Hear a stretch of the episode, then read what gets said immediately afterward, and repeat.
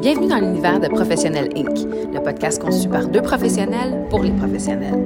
Gestionnaire, entrepreneur ou de profession libérale, si tu fais face à des enjeux de leadership et de développement, t'es au bon endroit.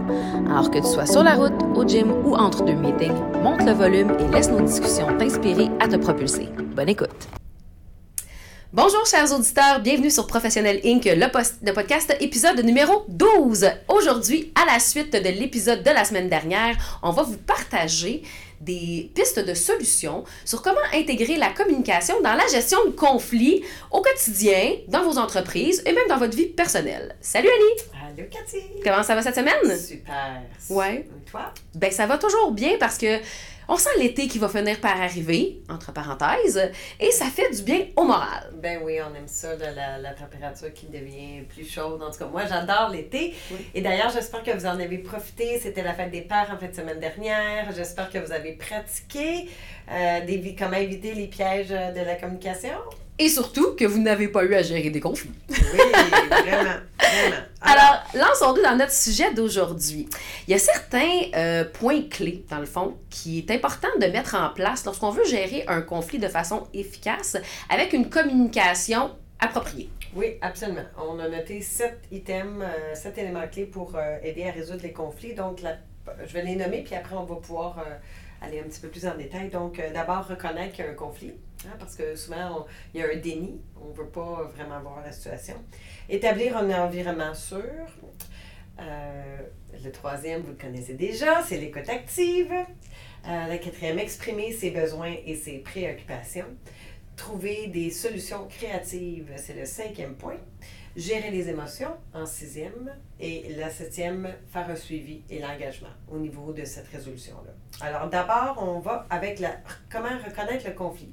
Oui, absolument. Euh, c'est la base ok, de gérer un conflit, de savoir comment le reconnaître. Euh, c'est bien beau de savoir qu'il y a un conflit. Hein? Quelqu'un se présente dans ton bureau, par exemple. Deux employés se présentent dans ton bureau, ils ont un conflit.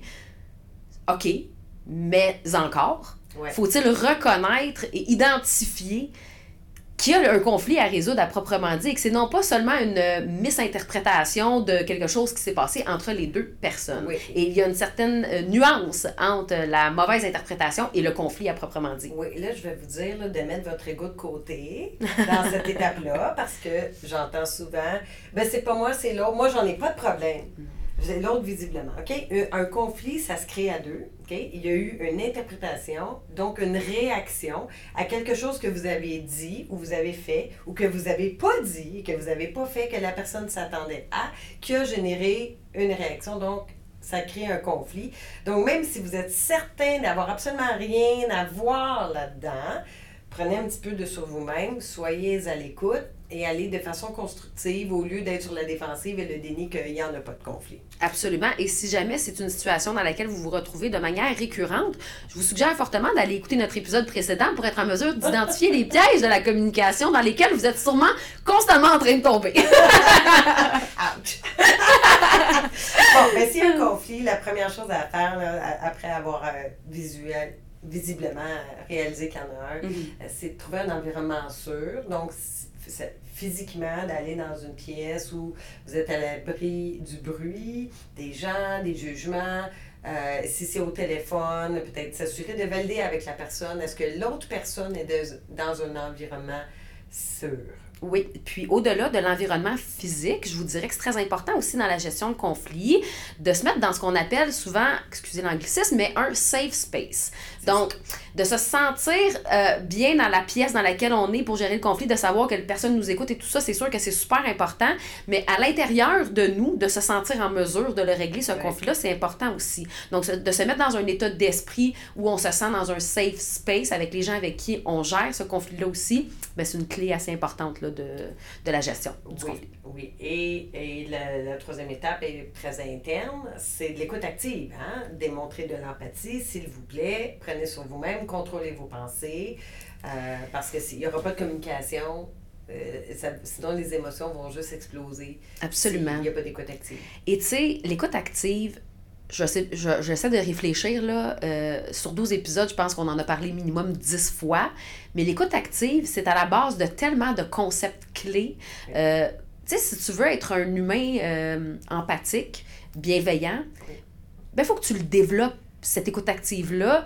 Et on ne le répétera jamais assez parce que malheureusement, c'est sous-développé l'écoute active. Donc, on ne va pas s'étendre sur le sujet pendant trois heures parce qu'effectivement, vous en avez parlé en long et en large la semaine dernière. Mais de grâce,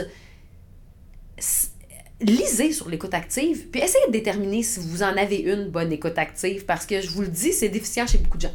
C'est pas dans la façon. Oui, c'est déficient chez beaucoup de gens parce que les gens sont convaincus, ben je l'ai dit, puis elle n'a pas compris. C'est son problème. OK? Mais non, parce que peut-être que les mots que vous avez utilisés ou la façon dont vous l'avez dit a été interprété d'une autre façon. Chaque personne est unique. Chaque personne a un vécu différent, une éducation différente. La carte du monde de chaque personne va être va être vu de façon différente. Mhm. Donc, c'est important d'être ouvert à ça, d'être à l'écoute, euh, écouter les besoins, essayer de comprendre avant d'être compris, qui nous amène au prochain point, d'exprimer ses, besoins et ses préoccupations, commencer par être ouvert à entendre les besoins de l'autre, les préoccupations de l'autre, avant de commencer à dire vos points à vous particulièrement en gestion de conflit. sais, quand on est en gestion de conflit, on est automatiquement dans l'émotivité. C'est sûr que, si c'est pas les deux personnes qui sont dans l'émotivité, ou les trois ou les quatre personnes qui sont impliquées dans le conflit, c'est sûr qu'il y a au moins une personne qui est dans l'émotion. Donc, cette ouverture-là euh, va d'un premier temps souvent permettre un peu de désamorcer la situation, euh, d'être capable de poser peut-être les bonnes questions pour essayer d'ouvrir la communication sur autre chose, essayer de voir le sous-jacent du conflit. Euh, parce que, tu sais, c'est impossible d'être dans une situation conflictuelle et qu'il n'y ait pas de sentiments ou d'émotions impliquées. Impossible. Et, et, quand les émotions sont fortes, là, à l'intérieur, vous les ressentez très fort. Une bonne façon de se contrôler, à part de respirer, ça fait un peu bizarre si vous vous mettez à respirer vraiment profondément devant l'autre personne. Même au téléphone, on va, on va l'entendre. Mm-hmm. Mais souvent, c'est de poser des questions. On va engager votre néocortex, OK? Donc, qui va euh, enlever l'attention de l'amygdala qui est qui est en train de vous dire il y a un danger ici. OK? Il y a une réaction et là, les émotions rentrent et tout ce que vous avez envie, c'est de dire à l'autre comment vous vous sentez. OK? Mm-hmm. Euh, essayez de vous retenir et donc de poser une question va vous aider à plus poser. Mm-hmm. Euh, poser une question va vous aider à plus poser. Ça, ça rime, mais ça fonctionne. OK? C'est le cue pour vous aider à retenir ce que je viens de dire. Euh, poser des questions va engager votre néocortex va vous enlever un petit peu d'émotion, va vous euh, ramener un peu dans l'écoute active et va vous permettre de euh, laisser la pression tomber un peu. Et après, vous allez être capable de mieux exprimer comment vous vous sentez. Oui. Euh, parce que vous avez un peu mis de l'eau sur le volcan là, avant qu'il explose. Oui, absolument. Et si vous êtes une personne qui est en dehors du conflit, mais qui doit le gérer, Oui. c'est aussi extrêmement important d'ouvrir la porte sur cette, sur cette fenêtre-là, là, sur l'expression des besoins et des préoccupations auprès des gens avec qui vous êtes en train de parler. Donc, tu sais, oui, c'est sûr que c'est important d'essayer de tempérer puis de trouver euh, la source euh, mère là, du conflit à, de, après ma barre là, pour savoir où est-ce qu'on s'en va avec tout ça. Mais même si vous n'êtes pas émotionnellement vous-même impliqué, ne perdez pas de vue que les gens avec qui vous êtes en train de travailler le conflit le sont eux. Donc, essayez d'aller creuser dans cet aspect-là et faites ça en essayant de les ramener à eux-mêmes. Donc, posez-leur des questions sur comment ils se sentent eux et non pas comment euh, ils pensent que l'autre se sente ou comment ils ont fait sentir l'autre. Euh, C'est vraiment très important de ramener les gens à eux-mêmes. Oui, de pas surtout à des conclusions que vous avez compris comment la personne se sent. Vous n'êtes pas dans sa tête, vous n'êtes pas dans son corps, vous ne pouvez pas le deviner. La bonne, la bonne façon, c'est de le demander. OK? Et ensuite, de demander à trouver des solutions créatives, donc un peu comme gagnant-gagnant, euh, de, de, de, trouver, soyez ouverts, c'est pas noir ou blanc, il y a peut-être un entre-deux. OK? Mhm. Si on mixe les deux couleurs, qu'est-ce que ça donne? Il y a peut-être d'autres choix en parallèle qui pourraient bien fonctionner pour les deux personnes. Euh, soyez ouverts à des compromis et euh, Ouais. la créativité. Là, guys, on va se le dire. Trouver des solutions créatives dans une gestion de conflit, ça requiert de sortir un petit peu de sa zone de confort, puis de passer en dehors de sa boîte standard. Donc, lâchez le blanc, le noir ou les petites lignes directes que vous êtes habitué d'utiliser, puis allez à l'extérieur de ça pour essayer de trouver quelque chose qui va être satisfaisant pour toutes les parties. Et là, euh, c'est sûr qu'il y a des conflits auxquels ça se porte moins bien, Oui. d'être créatif. Mais ça fait jamais de mal à personne d'aller dans quelque chose qui est moins euh, traditionnel ou conventionnel comme façon de régler le conflit. Et ça peut faire en sorte que le conflit ne revienne pas aussi. Quand on trouve une façon suffisamment créative, ben on, réussit des fois à éliminer à la source une problématique. Donc ça peut être vraiment très intéressant de creuser dans cet angle-là. Oui. Euh, le, le, point 6, gérer les émotions, euh, c'est c'est gérer vos propres émotions. Vous ne pouvez pas gérer les émotions de l'autre. OK? Donc, euh, important de ne pas pointer du doigt, de ne pas dire euh, tu es ici, tu fais ça. OK? Fait que de le garder au jeu aide à rester calme et surtout le faire dans le respect. Mais c'est correct de nommer l'émotion. Je me sens comme ça présent. Ben, en fait, moi, je dirais que c'est impératif de nommer l'émotion. Nommer l'émotion, c'est déjà ça, met le doigt sur quelque chose. Puis ça ouvre souvent la porte à une discussion parce que tu sais, c'est, des fois, c'est. Euh, je sais pas si c'est le bon mot que je vais utiliser, mais des fois, c'est choquant d'entendre comment une personne s'est sentie dans un conflit, puis tu comprends pas comment tu as pu créer cette. Ré... Oui.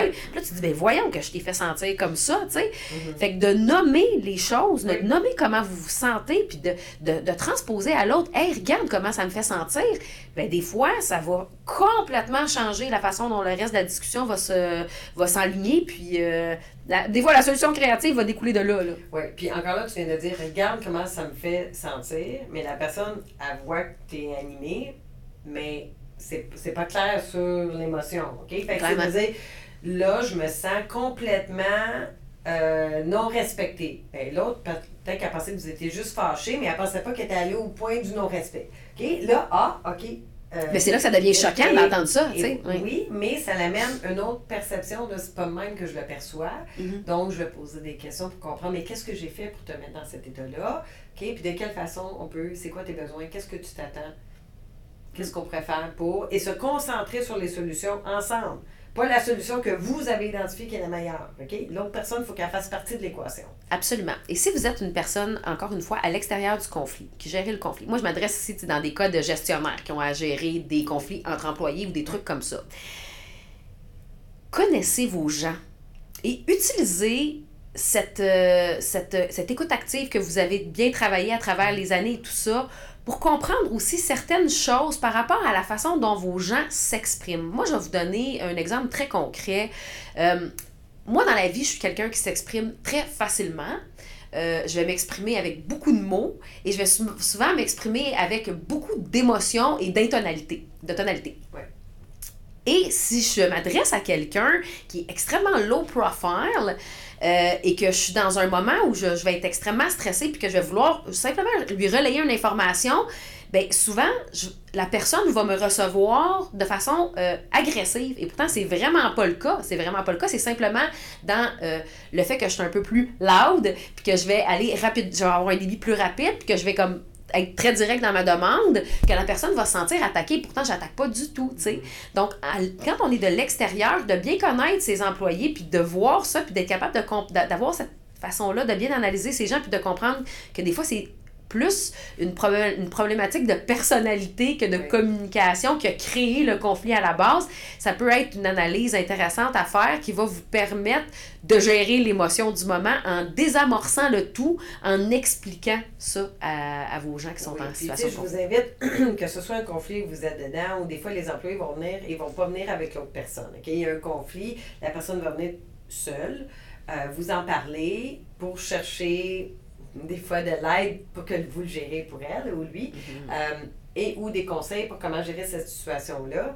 Euh, je vous invite à, à, demander à la personne de revoir le conflit comme si c'était sur un écran, de se détacher de la situation, faire comme si, euh, de la mettre en position observateur, OK? Et de mm-hmm. dire, bon, mais si je regarde qu'est-ce qui se passe, qu'est-ce que je qu'est-ce que je remarque? Mm-hmm. Au lieu de dire, ben, moi, dans le conflit, parce que quand la personne explique, elle est complètement dans ses émotions, elle met l'emphase dessus quand elle, quand elle explique le conflit, elle est dedans, elle amplifie la situation, donc elle voit pas clair. OK? Donc, de sortir de ça, OK, le sort comme si tu sortais de ton corps, puis regarde sur un film, là, mm-hmm. tu te vois en train d'avoir de, ce conflit avec la personne, qu'est-ce que tu remarques? Mm. Puis des fois, même se mettre dans la peau de l'autre personne va aussi aider. Donc, euh, se détacher, mais vous pouvez le faire aussi si vous êtes en conflit. C'est un bon truc aussi pour garder les émotions calmes. La personne est devant vous, mais détachez-vous un peu comme si vous regardiez la, situation euh, d'un autre angle ou comme si soudainement la personne devant vous était sur un écran que vous pouviez vous voir aussi, comme une petite mouche là, dans la pièce. Vous êtes la petite mouche soudainement. là, qu'est-ce que vous remarquez différemment? Comment vous arrivez à percevoir ça différemment, puis laisser vos émotions de côté, votre ego de côté un petit peu. Absolument. Et tant et aussi longtemps que l'émotion est à fleur de peau ou que l'émotion prend le dessus sur la raison, ça va être extrêmement difficile d'aller dans la solution. Donc, c'est vraiment important d'être en mesure de désamorcer tout ça, puis de ramener les gens à un état calme, avec une capacité de réflexion, puis, euh, comme tu dis, un peu de se mettre à l'extérieur de tout ça, puis de voir qu'on que, que, était un peu dans l'émotion avant de mettre sur place ou de mettre en place une, une solution ou euh, un engagement de personne parce que ça ne va pas fonctionner. Et forcez pas la solution si le désamorcement s'est pas produit. Mm-hmm. Peut-être que la solution, c'est on va se revoir dans tant d'heures ou demain ou pas trop loin, OK? Mais pour en tête reposer les deux, puis on va se reparler. Absolument. ça, c'est la solution du conflit immédiat, mais qui n'est pas encore tout à fait résolu, mais au moins être reposée. Euh, vous allez beaucoup plus de chances de, de trouver des solutions. Absolument. Et la solution finit toujours par venir, parfois même d'elle-même, mais elle finit toujours par venir. Et c'est ça qui nous amène, dans le fond, à notre point final, qui est le suivi et l'engagement. Parce que c'est presque aussi important, dans le fond, que toutes les autres étapes, puis que, la, que, que, même de désamorcer ou, de, ou même que de. Mon Dieu, j'ai un anglicisme en tête qui est acknowledgement, que de d'accepter qu'il y a eu un conflit, c'est aussi important d'être en mesure d'en faire un suivi puis de prendre un engagement par rapport à ça, euh, dans le but, dans le fond, d'éviter que ça se reproduise, de un, autant avec la même personne qu'avec d'autres personnes. Et cette, cette, ce suivi, cet engagement-là, n'est pas toujours nécessairement envers l'autre personne, parfois il est envers soi-même. Oui. Oui, puis ça démontre un intérêt. Si mhm. c'est envers l'autre personne, ça démontre que, j'ai un autre anglicisme dans la tête, euh, you care. Voilà. Que vous avez de l'intérêt pour cette personne-là, mhm. que vous souhaitez vraiment que les choses continuent d'aller bien. Absolument. Euh, puis que les choses n'aient pas reglissé hein, vers le conflit sans que vous vous en rendiez compte. Fait que c'est bon de faire un suivi, ça, ça démontre de l'intérêt et ça fait toujours plaisir. Tout à fait. Il y a un petit truc, moi, je vous dirais. Euh, donnez-vous des petits euh, donnez-vous des petites pistes qui vous diront que vous êtes en train de retomber dans un mauvais pattern, dans une mauvaise façon de communiquer et qui pourrait vous amener à ce conflit-là dans le futur. Et ce petit euh, trigger-là va vous dire OK, attends une minute, là, je suis en train de retomber euh, dans, la même, dans le même type de situation que j'étais la dernière fois et qu'est-ce que je peux faire pour que ça se passe différemment cette fois-ci. Ouais. Fait que ça, c'est une, une, un petit truc que j'aime bien mettre en pratique de mon oui, côté. Exact, exact. C'est tout pour aujourd'hui déjà? Déjà, ça s'est, euh, ça s'est passé vite. Hein? Comment ça passe vite en bonne compagnie? Hein? Euh, Donc, toujours. Toujours et encore une fois, merci chers auditeurs, on apprécie votre écoute, on est content de savoir que vous êtes avec nous et on continue à vous demander gentiment de nous donner de l'amour, des étoiles et des commentaires. Ah on a déjà hâte de vous retrouver la semaine prochaine en espérant que euh, le jeu du yo-yo de la température va arrêter puis qu'on va finir par avoir un début d'été qui se tient. Et euh, on va vous entretenir la semaine prochaine sur un sujet qui nous tient vraiment à cœur Bon, on le dit plusieurs fois dans le podcast, mais c'est vrai que celui-là nous tient vraiment à cœur. On l'a même d'ailleurs dans l'épisode euh, numéro 11 ou 10 ou 11 euh, mentionné qu'on allait faire un épisode complet sur ce sujet-là. Et c'est le choix des médias.